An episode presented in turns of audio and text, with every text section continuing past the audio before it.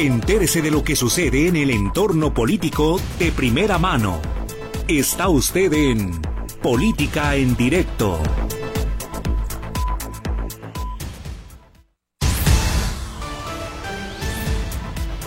Hola, ¿qué tal? Qué gusto estar con ustedes con la actualización de los temas de su interés y su impacto en nuestro entorno en este que es un programa especial, programa bajo la conducción operativa de Osvaldo Estrada Villa, a quien saludamos. Yo soy Esperanza Romero Díaz. Le agradezco su compañía. Le invito a que se quede en el transcurso de la siguiente hora, en que tendremos un acercamiento a la propuesta del presidente Andrés Manuel López Obrador en tres ejes: materia electoral, lo que está proponiendo en materia judicial y en el Instituto Nacional Electoral, este el árbitro del proceso electoral en curso. El presidente informó que ya tiene planeado enviar reformas constitucionales para las, lo que proceda en estas áreas, el Poder Judicial, el INE y la Guardia Nacional, que cumplió cuatro años de operación. Propuesta de reformas que enviará al Congreso, según dijo, en febrero de 2024. ¿Qué implica ello? ¿Por qué nos debe de interesar a todos? ¿Qué está en juego? ¿Qué mejor que sea un experto el que nos ayude a entender, a comprender lo que está precisamente bajo la mesa para conocer y analizar la propuesta presidencial? Invitamos al abogado Antonio Manzano Uribe, catedrático de universidades privadas en temas de derecho y en el Poder Judicial, maestro en leyes, experto en derecho constitucional. ¿Cómo le va, abogado? Qué gusto de nuevo tenerlo aquí. Esperanza, muy buenas tardes a ti y a todo el auditorio. Gracias por la invitación. Siempre es una deferencia estar aquí en estos micrófonos en donde hacemos pues una extensión de lo que realmente está pasando en el país y darles la mejor de las orientaciones, la mejor asesoría para la comprensión de todo lo que pasa en el país a nivel constitucional. Gracias de nueva cuenta, abogado Manzano Uribe, experto en Derecho Constitucional y también en Derecho Administrativo. Pero hoy le quiero preguntar sobre las reformas, sobre lo que está en juego y si le parece, comenzamos con la Guardia Nacional.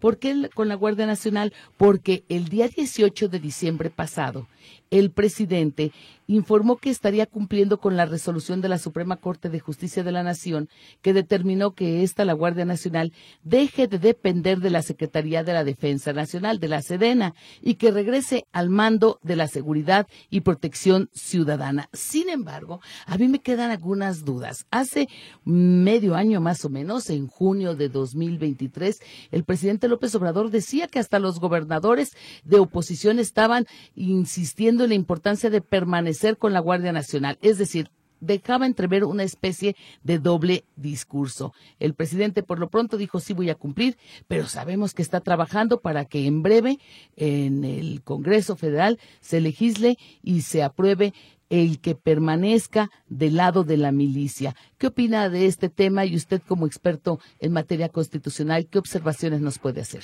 Eh, decirle al auditorio que el fundamento constitucional de la, de la Guardia Nacional, valga la, la redundancia, eh, en el caso particular es el artículo 21, en donde las facultades de la persecución y la investigación de los delitos es precisamente para el Ministerio Público, que es una institución independiente o que así se debe manejar, independiente de todos los poderes de la Unión y que a su vez en el texto anterior decía que tendría una policía que le ayudaría a los procesos de la investigación. En aquellos años del texto original hablábamos de la Policía Judicial Federal, que después se convirtió en la AFI y después se convirtió en alguna otra agencia, hasta llegar a la Guardia Nacional. la, la característica principal y primordial de esta Guardia Nacional es que debe ser precisamente del orden civil, debe ser precisamente bajo el mando de instituciones civiles que no, no sean castrenses. ¿Cuál es la opinión?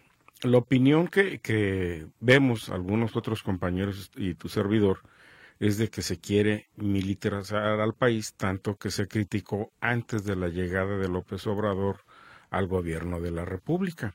De hecho, hay un, ahí en, los anales de YouTube hay un discurso por medio del cual eh, Manuel Bartlett se oponía y explicaba una serie de circunstancias que ahora ellos están proponiendo que se lleve a cabo. La Guardia Nacional no debe pertenecer a la milicia, porque luego entonces se convertiría en la policía militar, por decirlo de alguna manera. Respondería a las cuestiones de la inteligencia y de la soberanía respecto de lo que es la milicia. La milicia está para salvaguardar la soberanía del país en caso de una controversia con alguna otra nación o con algún otro grupo que, pretenda eh, invadirnos, derrocar, etcétera, o hacernos una colonia más, como lo ha ocurrido o como está ocurriendo en este caso en, en Ucrania y en Rusia. Los militares tienen un papel internacional de la defensa del país, de todo el territorio nacional. Sin embargo, sabemos que a partir de, si no me falla la memoria, del 88, allá por los albores de, del gobierno de Miguel de la Madrid, es cuando empiezan a sacar a los militares actos de investigación y que desde entonces como abogado decíamos que sus actos eran ilegales porque no había ningún fundamento legal que les otorgara esa facultad de investigar y perseguir los delitos, que es facultad exclusiva del Ministerio Público de la Federación. Por eso el gobierno de la 4T hizo las reformas para tener a los militares en las calles, a los elementos de la Guardia Nacional y que vale la pena compartir el dato porque a la fecha son 126 mil elementos que la intención del presidente López Obrador es que dependan operativa y administrativamente de la Sedena. Sería una sucursal más o vamos, una extensión más de los militares que a final de cuentas el, la esencia de, cuestiones civiles quedaría en letra muerta. Entonces sí, el país estaría militarizado, porque quien va a hacer la investigación y la persecución de los delitos es una policía militar, de acuerdo a lo que existe. ¿Por qué se tuvo que llegar a estos extremos? Eh, cuentan pues las cuestiones de las crónicas, son dos factores los que hacen que surja una Guardia Nacional. Hace cuatro años, si no mal recordamos, el presidente de Estados Unidos era Joe Biden. perdón, era Donald Trump. Entonces, a raíz de eso, de acuerdo a lo que comentan las crónicas de la gente muy enterada, habla de que se iba a crear la Guardia Nacional precisamente para dotarles de dinero y de apoyo para el freno de los migrantes en la frontera sur del país. Sin embargo, pues a río revuelto ganas de pescadores, esto se genera ya como una esencia de una Guardia Nacional, de una policía que vaya a servir para todos, sino nada más para contener a los migrantes. Y de ahí es donde empieza todo aquello que criticaron en su momento los ahora gobernantes para sacar a los militares a las calles a través de la Guardia Nacional. ¿Se vale cambiar el discurso, la visión cuando se enfrentan a una realidad que supera lo imaginado o lo percibido, y lo digo porque es la justificación.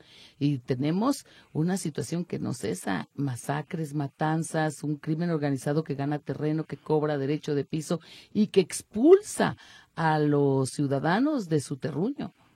Lamentablemente tenemos eventos como aquellos que desarmaron a los militares, a los propios militares, todavía no había Guardia Nacional los desarmaron, los escupieron, los vejaron, los maltrataron y los corrieron. ¿Por qué? Porque ellos estaban respondiendo a una orden del comandante supremo. Y el comandante supremo es un civil. El comandante supremo de, de, las Fuerzas Armadas o de todo el ejército es el presidente de la República. Y él no tiene formación castrense no tiene estrellitas en, sus hombros, ni tiene ninguna formación militar, ni sabe de estrategias militares, ni mucho menos sabe de lo que son la escalada o los niveles desde el soldado raso, el cabo, el sargento, hasta llegar a ser un general brigadier que en aquellos años era diplomado del Estado Mayor Presidencial, que era un rango máximo de cuatro estrellas. Entonces ahí está la contradicción. Y con todo respeto, y no por eso faltar al lenguaje eh, pulcro y depurado que debo tener como especialista en derecho, que es lo que más me, a veces me critican, que decirle a, a quien nos escucha en términos coloquiales, no es lo mismo ser borracho que ser cantinero. No es lo mismo atender al parroquiano que te atiendan a ti. Entonces no es lo mismo criticar y valerte de una bandera política de no a la militarización y cuando llegas al poder haces todo, todo lo que tú criticabas, lo estás convirtiendo en una realidad. Si le parece, compartimos algunos datos. Se generó un informe, el informe de resultados por los cuatro años de actividades fue presentado respecto a la Guardia Nacional por el Observatorio de la misma, de la Guardia Nacional y la militarización en México. Así se llama este informe, donde senadores, especialistas y representantes de organizaciones de la sociedad civil se reunieron para analizarlo. Se puede encontrar en la misma página oficial del Senado de la República el 4 de junio de 2023, donde cuestionan este camino que se ha dado con el argumento de pacificar al país. La senadora Claudia Ruiz fue la que reconoció que el problema de la inseguridad en varios territorios se ha profundizado en los últimos años y que la nación pasa por situaciones nunca vistas, así lo dijo, refiriéndose a la violencia creciente.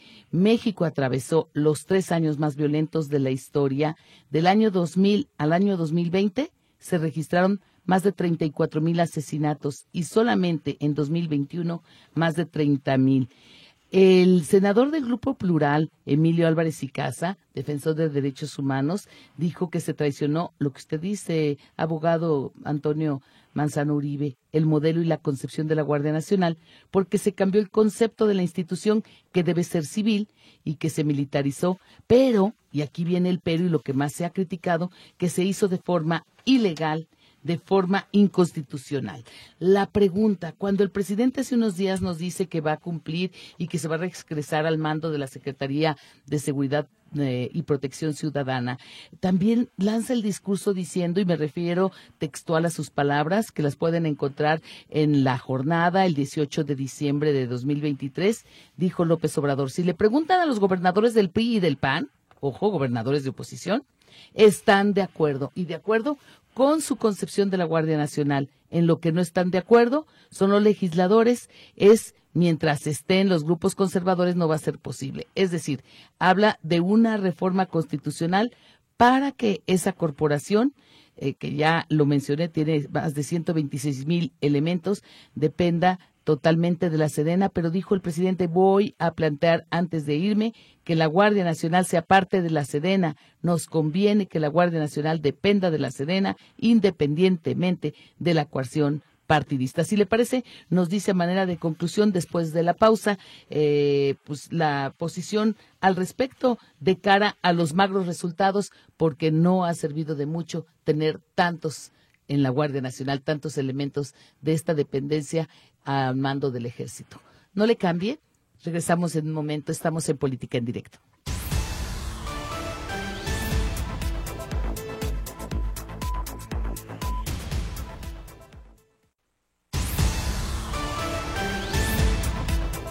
Continuamos en Política en Directo en un programa especial revisando lo que ha anunciado el presidente López Obrador respecto a las reformas que enviará para modificar el Poder Judicial la operación en el INE y la Guardia Nacional. Y cerramos con este tema, el de la Guardia Nacional, con nuestro experto invitado, el abogado Antonio Manciano Uribe, que como ya lo mencioné, es profesor, es catedrático en universidades privadas y ha enseñado a muchos desde juicios orales, derecho administrativo, en el Poder Judicial, a jueces, a magistrados. Abogado Antonio Manzano, ¿por qué debería de interesarnos a todos conocer, por ejemplo, cómo funciona la Guardia Nacional o si depende de una secretaría o si depende de la Sedena? ¿Por qué nos debe de interesar lo civil o lo militar? ¿Por qué es asunto de interés público?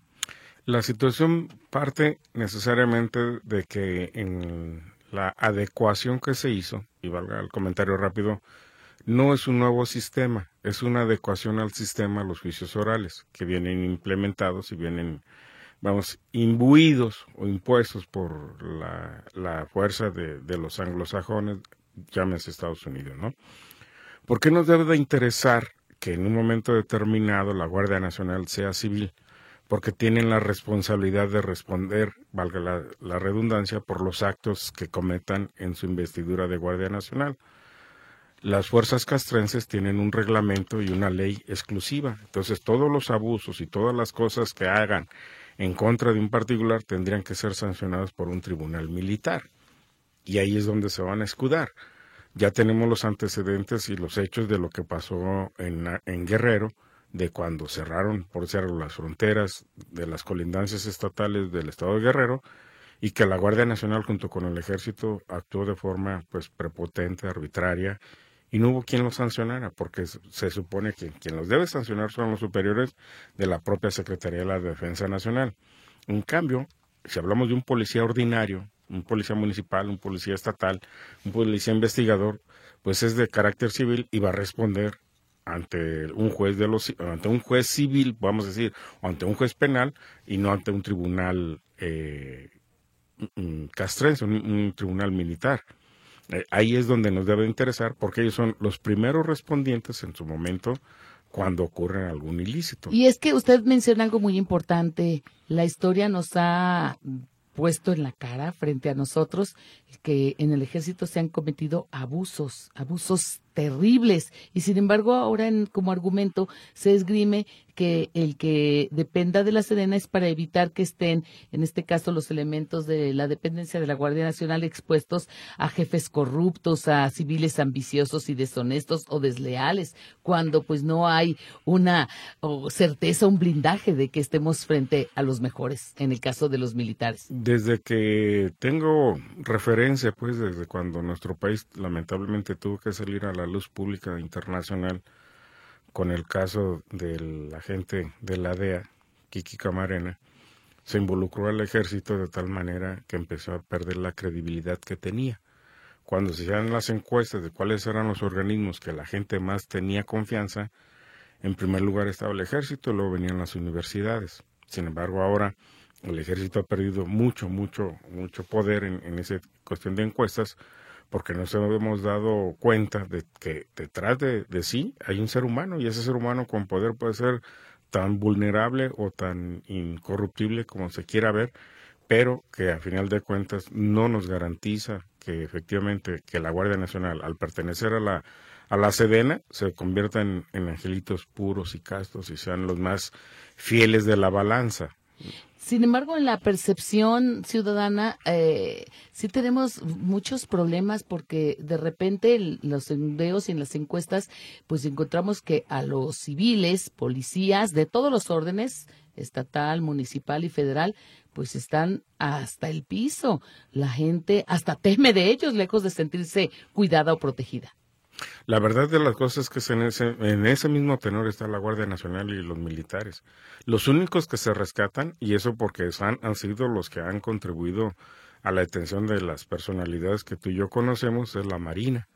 De hecho, eh, se tenían los datos de que eh, la inteligencia de otros países, principalmente la, la norteamericana, trabaja más directamente con la Marina que con la Sedena y ahí es donde se han detectado o se han logrado las detenciones de las personas que ahora están purgando o, siendo sujetas de algún juicio del otro lado de la frontera. Entonces eso también te demuestra a una persona que tenga un poquito de inteligencia saber que el ejército también para otras instituciones extranjeras tampoco refiere que sea una confianza plena. Y la Guardia Nacional, de hecho, desde su concepción, viene ya viciada de, ilegalidad. El presidente ofreció el esclarecimiento del tema de los 43 jóvenes de Ayotzinapa y sin embargo, ahora cuando se ha estado informando y dando un seguimiento puntual en el acercamiento con los padres, la realidad es que hay un dique y el dique se llama Sedena y se llama militares. El mejor ejemplo de la sumisión del poder ejecutivo a la Sedena fue el reconocimiento que le entrega en propia mano al general Cienfuegos. El que entienda de política y de derecho constitucional, existe ya una sumisión, un reconocimiento de que con nosotros no te metas porque vas a salir raspado. Hablemos de otro poder, abogado Antonio Manzano Uribe. El poder que dice López Obrador es un florero, no sirve para nada, adorno y además muy caro el Poder Judicial, la pretendida reforma? Cuando una persona eh, ejerce sus funciones como titular del Poder Ejecutivo Federal en un presidencialismo constituido desde 1917, cuando nace nuestra constitución a la época moderna, eh, es muy obvio que le van a estorbar todos los instrumentos de control que no tenga él bajo su control, valga la redundancia, o que los, los pueda manejar a modo. Y uno de ellos es el Poder Judicial, que es un contrapeso. De acuerdo al artículo 49 de la Constitución, debe haber un equilibrio de poderes. No es uno, son tres. Y también tengo que aprovechar para decirlo con todas sus letras. En la primaria nosotros aprendimos de forma directa un ejercicio. ¿Cuáles son los poderes de la Unión? Esperanza. Ejecutivo, legislativo y judicial. Después de treinta y tantos años de dar clases, el ejercicio no falla. Constitucionalmente, el Ejecutivo es el segundo que viene en la Constitución. El primero es el legislativo. De acuerdo al 49 de la Constitución, el orden constitucional es el legislativo. ¿Por qué el legislativo? Porque representa el pacto federal a través de los senadores y porque representa a los ciudadanos a través de los 300 distritos electorales que se van a renovar el próximo mes de junio. Luego entonces vendrá el mandatario. El mandatario es el que hace las cosas que el mandante le diga. Esto es, el presidente deberá obedecer y acatar las disposiciones del Congreso, no a la inversa. Entonces, ese es el segundo poder en orden constitucional, que sería el Ejecutivo, en, un solo, en una sola persona con 19 secretarías.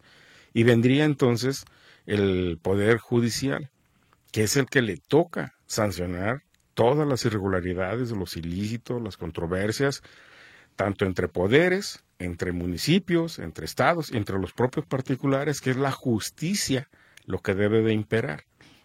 abogado, usted me está hablando de lo que dice la ley.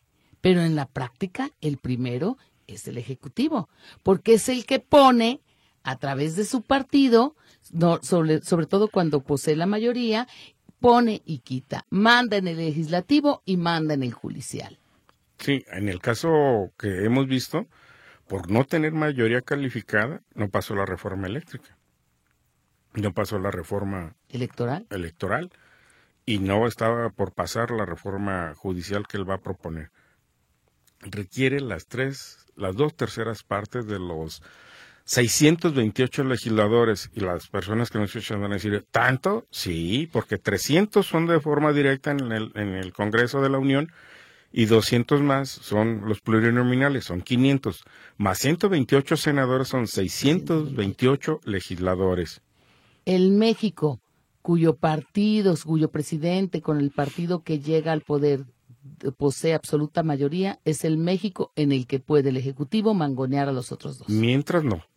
Si le parece, vamos a una pausa para que de regreso, abogado, abundemos acerca de un tema que quizá es el más controvertido sobre la reforma anunciada al Poder Judicial. ¿Cómo deben ser elegidos? Sabemos que siempre ha sido por cuotas y cuates. ¿Cómo deben ser elegidos? Los ministros que integran la Suprema Corte de Justicia, que es el máximo tribunal del país. No le cambie, estamos en política en directo. El abogado Antonio Manzano Uribe, experto en Derecho Constitucional, esta tarde.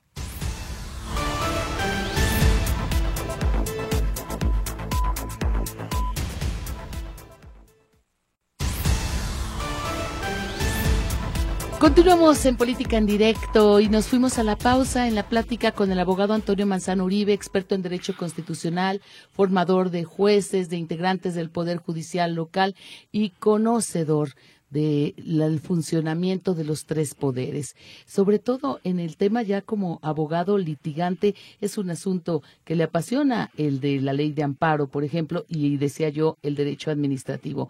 Pero cuando me pregunta de los tres poderes, siempre pienso que si no llegó con la mayoría, sí desde el ejercicio del poder y las ventajas que da estar al frente de uno, y refiriéndome al Ejecutivo, y pensemos en los estados, pensemos en la federación, si logran o buscan alianzas para conseguir ciertos objetivos a cambio de ciertas dádivas o canonjías, pues el arte que ellos le llaman el fino arte de la política. Pero, abogado Manzano, lo escucho y lo imagino frente a sus alumnos, hablando, citando de memoria los artículos, lo que dicen nuestras maravillosas leyes. Pero en el papel, quienes nos escuchan esta tarde, le aseguro que están pensando en tantos jueces corruptos. Están incluso dándole la razón al presidente que es un poder caro, corrupto. Es la percepción, o es, vamos a decirlo de esta manera, la campaña que emprendió desde que llegó al, al poder. E, es incongruente, es ilógico que una persona critique al Poder Judicial y luego lo agreda cuando a través de una del reconocimiento del Tribunal Electoral que pertenece al Poder Judicial de la Federación le hayan reconocido el triunfo en el 2018 para ahora luego decir que son corruptos y que no son confiables. La cuestión de la confiabilidad o la poca confiabilidad que se pueda tener en las instituciones del Poder Judicial son precisamente, yo lo digo de forma muy coloquial, cuando tú quieres lograr un capricho o lograr que algo que sea ilegal se convierta en legal. Tendrás entonces que debatir contra tu contraparte en un juicio para demostrarle al juez a quién le corresponde la razón, pero una razón realmente objetiva, no una razón de, visceral o del estómago. ¿Por qué le estorba? Y así lo digo con el respeto y el compromiso de mis palabras. ¿Por qué le estorba el Poder Judicial al, al presidente de la República? Pues porque quiere tener un país anárquico donde la voluntad de él sea la única que impere. El hecho de que sean 11 ministros, pues no debemos olvidar que en el periodo de Cedillo se quitaron 10 más, eran 21. Eran 21 ministros. Y se generó entonces el Consejo de la Judicatura que iba a revisar las actuaciones de magistrados de circuito y jueces de, eh, jueces de distrito a nivel federal supuestamente es caro, Esperanza, pero si hacemos la comparación entre lo que gasta el Poder Ejecutivo contra lo que gasta el Poder Judicial, el Poder Ejecutivo gasta más. No, pero sí es caro, abogado Manzano Uribe. Eh, los excesos en que incurren, la forma en deshonesta, no digo todos, pero en pero que se hablemos de, de, niveles. Hay, hay poderes, o sea, no hay que confundir que el Poder Judicial tiene dos niveles. Uno que es el federal, que es el que quiere combatir López Obrador. Y que los abogados dicen, está más limpio que el estatal, porque si me dan aquí palo, me voy al amparo y eh, con los magistrados a nivel federal gano mi asunto. ¿Cierto? Ejemplos coloquiales. A las personas que no querían atender por el COVID, con un amparo los tuvieron que atender. A las personas que no les atendieron por la falta de medicamentos para el cáncer, con un amparo les tuvieron que conseguir los medicamentos a las personas que por alguna razón tuvieron alguna afectación de cualquier índole, a través de un amparo resolvieron su situación. O sea, obvio que todo el mundo cuenta como le va en la feria. No digo que sean blancas palomitas y que no sean corruptos y que no haya excesos o que no haya debilidades, deficiencias y demás, ¿no? Eso tampoco lo voy a, a, negar. a negar. Sin embargo, es nuestro equilibrio de poder. O sea, tenemos que, establecer que es el contrapeso entre los tres poderes, porque hay controversias constitucionales y acciones de inconstitucionalidad que se dan precisamente cuando una ley no, no lleva en la esencia de la Constitución o cuando hay una controversia entre un Estado y la Federación. Es un tribunal de control, de legalidad. Más bien es de constitucionalidad de constitucionalidad, los ya los tribunales colegiados de circuito hacia abajo son tribunales de control de la legalidad, pero la constitucionalidad se ha querido dar exclusivamente para la Suprema Corte. La pretensión es que los 11 ministros que actualmente integran la Suprema Corte de Justicia de la Nación puedan participar en el modelo que se está proponiendo desde el gobierno de la 4T acerca de cómo elegir a quienes estén al frente de la misma y que se busque que incluso los actuales, los ministros, los jueces, los magistrados puedan participar como candidatos en lo que se está promoviendo y que me parece el tema más delicado e insisto más polémico, el que sea a través de una elección popular como se elija a quienes estén al frente de este poder. Con todo respeto, Esperanza, eh, yo no dudo de la capacidad ni de la ah, agudeza que pudiera tener la población pero si con trabajos. Conocemos a nuestro representante popular llamado diputado o senador, ¿qué, ¿qué, campaña tendría que salir a hacer un abogado? Soy el mejor, tengo tantos doctorados, o cómo convencer a alguien que por alguna razón, con todo respeto, lo único que le voy a decir, pues si tú puedes, este, hazme justicia para poder comer, hazme justicia para poder tener salud, Hazme justicia para poder vivir en paz y, seguridad. No sueltes a los delincuentes o no sucumbas ante el poder de la delincuencia. Y todos aquellos que por alguna razón estar en una situación de un juez o de un magistrado, hoy eh, hablo de la práctica hacia arriba, pues es muy obvio que primero puedes estar sucumbiendo ante los intereses del poder de que suéltalo porque pues tienes que soltarlo. O la otra, si no lo sueltas, pues te van a, te van a agredir, o sea... Hay línea de amenaza. Exactamente. Pero hay presión. En pocas palabras, como dijéramos en algún otro lugar, plata o plomo. copelas o cuello. y si no copelas, pues... Cuello. Te atraviesan un tráiler.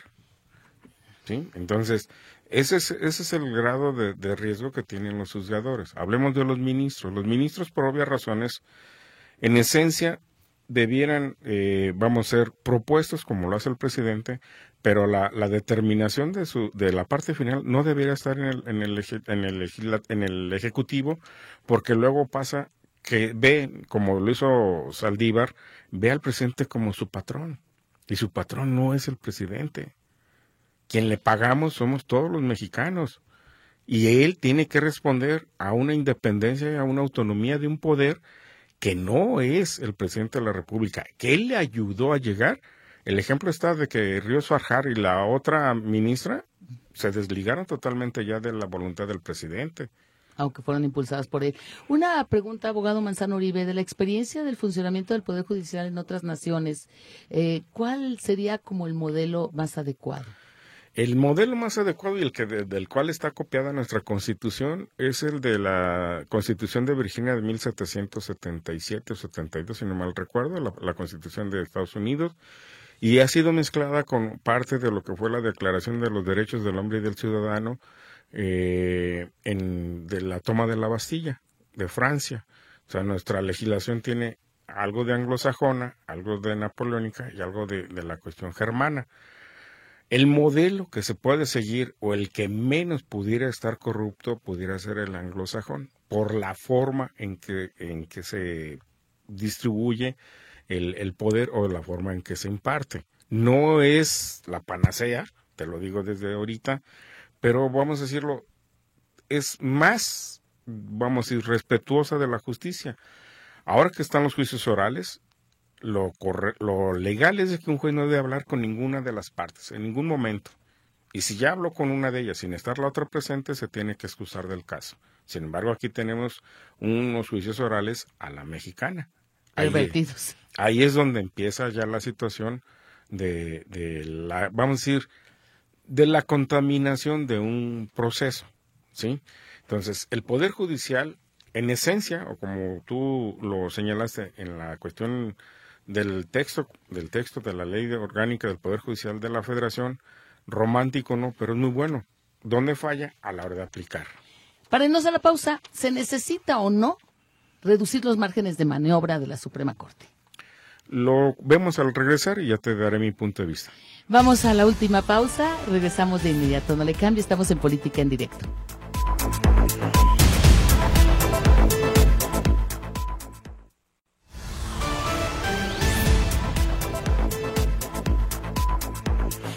Continuamos en Política en Directo y dejé en la punta de la lengua del licenciado Antonio Manzano Uribe la respuesta a este planteamiento general de cómo estamos en el Poder Judicial con todo y los problemas y los vicios, pero que usted, abogado constitucionalista, considera que no debemos de llevar a los juicios populares a decir a mano alzada, díganme a quién ponemos, a quién quitamos. Y no, no creo que sea eso lo más recomendable porque si tomamos en consideración que el Senado es el que el que eh, hace la elección de los ministros y que se supone que hay una preparación académica o un conocimiento de lo que debe ser un ministro de la Corte, imagínate llevar a las causas populares la elección de un juez de distrito y que en un momento determinado la impartición de justicia sea pues vamos a decir con todo respeto un tanto populachera porque la van a, le van a reclamar a aquellos que votaron por él.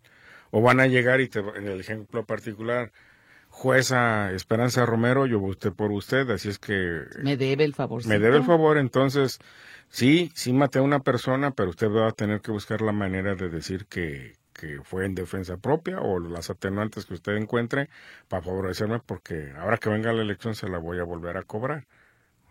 ¿Sí? O sea, es un, es un trueque que realmente debe estar muy lejos de lo que es la impartición de justicia. Y en la procuración de justicia con problemas, con problemas en la autonomía, que no la ejercen o no la poseen. Ahí es otro, otro factor determinante, ¿no? La autonomía de la, de la Fiscalía General de la República, pues también esa propuesta del, del presidente, y se supone que en el presupuesto de egresos de la Federación, la Fiscalía, la antes eh, Procuraduría General de la República, sigue siendo un, una extensión del Poder Ejecutivo. Entonces, pues no ha operado como lo ha hecho algunos otros organismos independientes que más adelante vamos a ver como el INE, como la COFETEL, como cualquier otro de esos organismos, el INAI que debe que quiere desaparecer porque precisamente pues no están a modo. Los autónomos. Los autónomos. Deben de ser autónomos. O sea, si una persona cometió un error, pues tiene que ser sancionada. El problema, abogado Antonio García ah, Antonio Manzano Uribe, es que los cometen los errores, errores casi en forma sistemática o reiterada. Y voy al tema de los excesos que de repente nos enteramos que andan pagando consumos de antros, table dance con la tarjeta del instituto, que hacen compras cuestionadas, que licitaciones que son en el papel porque hay adjudicaciones directas. Es allí donde dices, bueno, ¿dónde quedó la probidad? Ahí, ahí sí tienes toda la razón. eso no, no lo voy a negar. No trabajo en el Poder Judicial, pero no voy a negar que sí hay algunas cosas que no son, no son tan transparentes como debieran ser. La rendición de cuentas debe ser la clave. Pero hay mucha diferencia entre impartir justicia y rendir cuentas. Sí, que, quede bien claro. Una cosa es, yo juez voy a impartir justicia. Si me, si me dan o no todos los elementos que yo necesito para impartir justicia, eso es otro boleto, ¿no? Pero yo, o sea, mi, mi función no es qué tanto voy a, qué tanto van a gastar. Sí se refleja mucho la diferencia, Esperanza, entre, mira, eh, hay algo coloquial, y te lo voy a decir así abiertamente. Para algunos funcionarios X, el estar trabajando en Ciudad Judicial Federal es San Diego. Y para los del Estado es Tijuana. bueno, es la gran diferencia de cruzar a la economía de primer mundo. Exactamente, porque acá sí, eh, difícilmente las salas de juicios orales les fallan las, las, las pantallas. Ni este, papel hay. Bueno, abogado. Ahí es donde, donde te digo, hay que diferenciar claramente entre lo que es la función de la impartición de justicia y lo que yo requiero para impartir justicia y lo que realmente pudiera ser la rendición de cuentas que eso al final de todo hay una auditoría superior de la federación que vigila a los tres poderes, no a uno. ¿Y qué hizo López Obrador cuando en el primer año le observaron tantas cantidades de dinero? Pues corrieron al auditor. ¿Por qué? Porque lo puso en evidencia de que no nada más eso, si hablamos de rendición de cuentas, ¿dónde quedaron los fideicomisos? ¿O dónde fue ese dinero de los fideicomisos? De momento están en el stand-by. El Poder no, Judicial dijo, no, no, los 15 mil millones del Poder Yo hablo de los que desapareció. De los 13. No, yo hablo de los de que desapareció cuando él llegó. Ya no hay FICORCA, ya no hay apoyo al campo. Están en los programas sociales. Pero a ver, abogado Manzano, Antonio Manzano Uribe de, a manera de cierre con el tema del Poder Judicial. Sí hay corrupción, sí se necesita depurar, sí se necesita evitar el amiguismo, el compadrazgo, cuotas y cuates, pero lo más preocupante es cuando viene línea, línea desde el Ejecutivo o desde otra instancia partidista, un legislativo que es la resonancia de los partidos, es la el reflejo de, de los de, de, cómo está repartido el pastel. Si pensamos en un México con una democracia fuerte, sí tenemos que pensar en jueces, magistrados independientes. Independientes, pero que no sean electos. ¿Por qué? Porque ¿quién va a proponer a sus cuates para que lleguen a esos puestos? Por los partidos políticos. Y ahí es donde se demerita la función de un juzgador. Y aparte, debo decirte, no todos los jueces que están ahí fueron impuestos por, por un partido. Acuérdate que ya llevamos alternancia de PRI, PAN, ahora este, Morena. ¿sí? Entonces, no todos responden a los intereses de un solo, de un solo personaje. Fueron impuestos en su momento por alguien, pero ya no responden a los intereses de esa persona, principalmente porque ya no están y aparte porque perdieron poder. O sea, ellos van a tener que seguir con la función que les fue encomendada, que es impartir justicia. ¿Cuál es la, cuál es la diferencia? Y volvemos a lo mismo. Una cosa es impartir justicia y otra la rendición de cuentas. En eso estoy totalmente de acuerdo. Y vamos a la parte final del programa con el INE y la esperada reforma. Un Instituto Nacional Electoral que ha organizado procesos complejos, que usted mismo lo decía hace un momento, reconoció el triunfo de Andrés Manuel López Obrador y Morena, y que estará al frente del proceso en curso en junio próximo, donde están en juego más de 20 mil puestos, desde el presidente hasta nueve gubernaturas, renovación del Congreso Federal y todo lo que implican en los ayuntamientos las regidurías y la composición en esta estructura donde también el síndico aparece en la boleta. Es un proceso, además de muy complicado, muy caro, pero muy importante, trascendental en la vida del país. La situación es bien importante y lo he comentado en otros foros, Esperanza. ¿Cómo quieres llegar a la playa? ¿En un Dodge Dart 77 o en un Tesla? Bueno, yo prefiero el Tesla. Ok, entonces la democracia, ¿cuánto vale? Pero si tú de antemano tienes la zozobra de que no vas a ganar y que no hay un triunfo garantizado para tu partido, pues obviamente te voy a dar el, el DOSDAT para ver hasta dónde llegas, a ver qué vas a hacer para responsabilizarte de todos los desmanes y todas las carencias que va a haber en el proceso electoral. Su opinión sobre la idea de recortar la integración del poder eh, del Congreso Federal, de que sean menos los diputados, su opinión sobre el tema de la reelección de legisladores. La cuestión de la reelección de entrada a mí me chocaba porque yo crecí con el sufragio efectivo, no reelección. Que eso fue un adoctrinamiento que yo tuve en, la, en la primaria y que me parecía sano. Pero también te das cuenta de que llegan a, una curul personas que no tienen ni la más mínima referencia de lo que es una iniciativa. Y se repite y se repite, que llegan a aprender. Sí. si bien nos va. Si bien nos va. Algunos por decirlo de algo, y no, no por eso quiero menospreciar a nadie, pero el Mijis que sabía de, estar en una curul. ¿Sí? Siempre lo he dicho. Pues yo cuando les pregunto, por ejemplo, a los más enterados, incluso que han tenido participación activa en modificaciones de leyes en materia electoral, dicen, el legislativo debe ser reflejo del pueblo y en el pueblo hay gente sin grado de estudios, por ejemplo, así es de que, ¿qué pero le vas a poner a que llegue el de el que vende arpillas de papas. No me, no, me, no, hay ningún problema de eso. El problema es que e, este este carro 2 Dart 77 tiene todas las estructuras ya puestas. Entonces tú llegas a tu curul y a ti me consta. Eso sí me consta. Esperanza, tú eres número, te vamos a hablar cuando hay que votar. Tienes este tienes derecho a traer tres asesores, quieres traer a tus cuates, pero el trabajo fuerte lo vamos a hacer nosotros. Tú no... Te decimos cómo vas a votar y cuándo. Y ya, eso es pues todo. Eso, eso está mal. ¿Por qué? Porque realmente, si hacemos una encuesta y, rápidamente para que no se nos vaya el programa, de los 500 diputados, si los pudiéramos preguntar directamente cuántas iniciativas de leyes propusieron cada uno de ellos, te vas a ir de espalda. No, y vamos con la calidad de las iniciativas.